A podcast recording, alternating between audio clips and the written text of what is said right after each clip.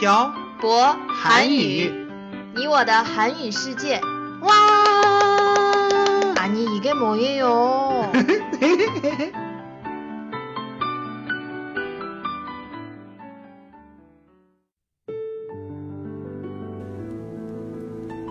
“跟朴博学韩语”，请在淘宝搜索店铺“朴博韩语”查看课程详情。欢迎大家一起来学习。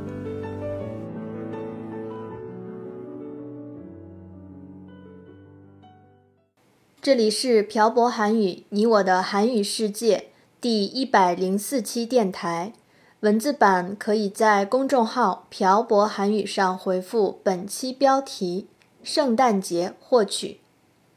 안녕하세요여러분빡빡한국어의小博쌤입니다 안녕하세요 여러분 빡빡한국어의 연동쌤입니다 여러분 Merry Christmas 여러분 즐거운 성탄절 보내고 계신지 모르겠네요 분명 잘 보내고 계실 거예요. 그렇겠죠?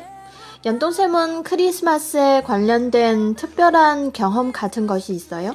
특별한 건 없는 것 같아요 태태 씨는요? 저도 특별한 건 없는 것 같아요. 원래 오늘은 크리스마스에 대한 얘기를 하려고 했는데 저희 둘 다 특별한 경험이 없으면 무슨 얘기를 해야 할까요? 글쎄요, 저도 잘 모르겠어요. 그럼 이건 어때요? 산타클로스 할아버지에 대해서 얘기해 보는 거예요. KFC에 가면 있는 그 할아버지 같이 생긴 할아버지죠? 네, 맞아요. 사슴하고 비슷하게 생긴 술록을 타고 1년 동안 착한 일을 한 아이들에게 선물을 주는 할아버지요. 그래요. 이거 재미있을 것 같아요. 이 할아버지의 유래는 기독교와 관련이 있어요. 이건 생략하도록 할게요. 왜 생략을 해요? 너무 길어요. 그리고 내용도 어려워서요. 음, 궁금하시면 여러분께서 직접 찾아보시는 걸 권장할게요. 사실 전 알고 싶은데 저도 좀 이따가 찾아봐야겠네요. 중국에서는 이 할아버지에 대해서 어떻게 믿고 있는지 모르겠지만 한국은 1년 동안 착한 일을 하고 부모님 말씀을 잘 들은 아이들에게 선물을 준다고 믿어요. 저 이거하고 관련해서 한 장면을 영화에서 본 것 같아요. 어떤 장면이요? 아이들이 크리스마스 이브에 자기 전에 자기가 자는 곳 근처에 양말을 걸어놓고 자더라고요. 네, 산타클로스 할아버지가 아이들이 걸어놓은 양말 안에 선물을 넣고 간다고 믿기 때문이에요. 재미있네요. 이것도 어떤 유래가 있어요? 아, 결국엔 얘기를 하게 되네요. 이 산타클로스는 4세기쯤 어떤 나라의 주교였던 니콜라스에서 유래했어요. 이 니콜라스는 네덜란드어로 음, 신트 클래스 뭐 이렇게 부르는데 이건 영어 발음으로 산타클로스가 된 거래요. 이 사람의 축일 12월 6일에 착한 일을 한 아이들에게 선물을 주고 나쁜 일을 한 아이에게는 훈계를 한 후에 반성을 하면 그 아이에게도 선물을 줬대요.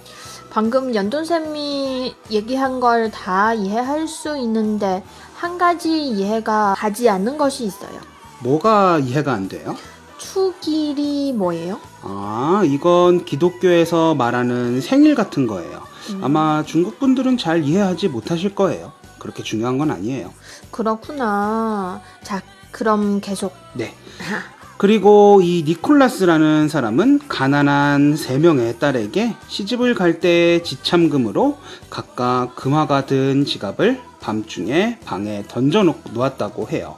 이게 크리스마스에 선물을 던져놓고 가는 것의 유래라고 해요. 이런 유래가 있었구나. 오늘 처음 알았어요. 제가 어릴 때는 진짜 산타클로스 할아버지가 있다고 믿었어요. 왜냐하면 크리스마스 날에 어, 양말을 걸어놓고 자면 그 안에 정말로 선물이 있었거든요. 태태 씨도 그랬어요? 전 어릴 때 크리스마스가 뭐 하는 날인지도 몰랐어요. 하긴 그럴 수도 있겠네요. 연돈쌤은 진짜 산타 클로스 할아버지가 있다고 믿었어요? 네. 음, 한국은 그랬던 것 같아요. 몇 살 때까지 믿었어요? 전 초등학교 4학년 때까지 진짜 산타클로스 할아버지가 있다고 믿었던 것 같아요. 연돈쌤 부모님께서 크리스마스만 되면 고생을 많이 하셨을 것 같아요. 왜요? 연돈쌤한테 거짓말을 해야 하니까요. 그때는 정말 제가 원하는 선물이 양말 안에 들어있었거든요. 제가 이렇게 순진했던 적도 있었어요. 그래서 더 믿을 수가 없어요. 요즘은 인터넷이 발달해서 산타클로스 할아버지가 있다고 믿는 사람들이 거의 없을 것 같아요. 하긴 그럴 것 같아요. 인터넷에서 그런 할아버지는 이 세상에 존재하지 않는다고 할 테니까요. 태태 씨는 우리가 아이를 낳으면 크리스마스에 산타클로스 할아버지 처럼 양말에 선물을 넣어 놓을 거예요? 그건 연돈샘이 해야죠. 왜 제가 해야 해요? 전 여자니까요. 산타 클로스 할아버지는 남자잖아요. 그러니까 연돈샘이 해야죠. 그러면 정말 산타클로스 할아버지처럼 분장을 해야 할까요? 연돈샘 배 나온 거 보면 그렇게 분장해도 정말 산타 클로스 할아버지라고 믿을 것 같아요. 그럴 리가요. 저 배 거의 다 들어갔는데. 연돈샘은 아이를 위해서 산타 클로스 할아버지가 되고 싶어요? 당연하죠. 아이가 나이를 먹으면 다 알게 되겠지만, 아이가 알게 되기 전까지는 아이의 동심을 깨고 싶지 않아요. 그래요. 전 그런 경험을 해본 적이 없어서 어떤 느낌인지는 모르지만 좋을 것 같네요. 근데 크리스마스가 무슨 날인지 알아요? 예수가 태어난 날 아니에요? 아마 작년 크리스마스 때 얘기했던 것 같은데 많은 분들이 믿지도 않는 예수가 태어난 날에 왜 이렇게 로맨틱하게 보내려고 하는지 모르겠어요. 평소에 로맨틱하게 보낼 일이 별로 없어서 날을 정해서 그렇게 보내려고 하는 것일 수도 있죠. 태태 씨 말이 맞는 것 같네요. 우리는 로맨틱하게 안 보내요? 곧 크리스마스가 지나가요. 그럼 우리 빨리 마무리하고 외식하러 가요. 그래요. 이런 날이라도 맛있는 거 먹어야죠. 네, 그럼 오늘은 여기까지 할까요? 네, 그래요. 연돈샘 수고하셨어요. 네, 태태 씨도 수고하셨어요. 오늘은 산타클로스 할아버지에 대해서 이야기를 해봤습니다.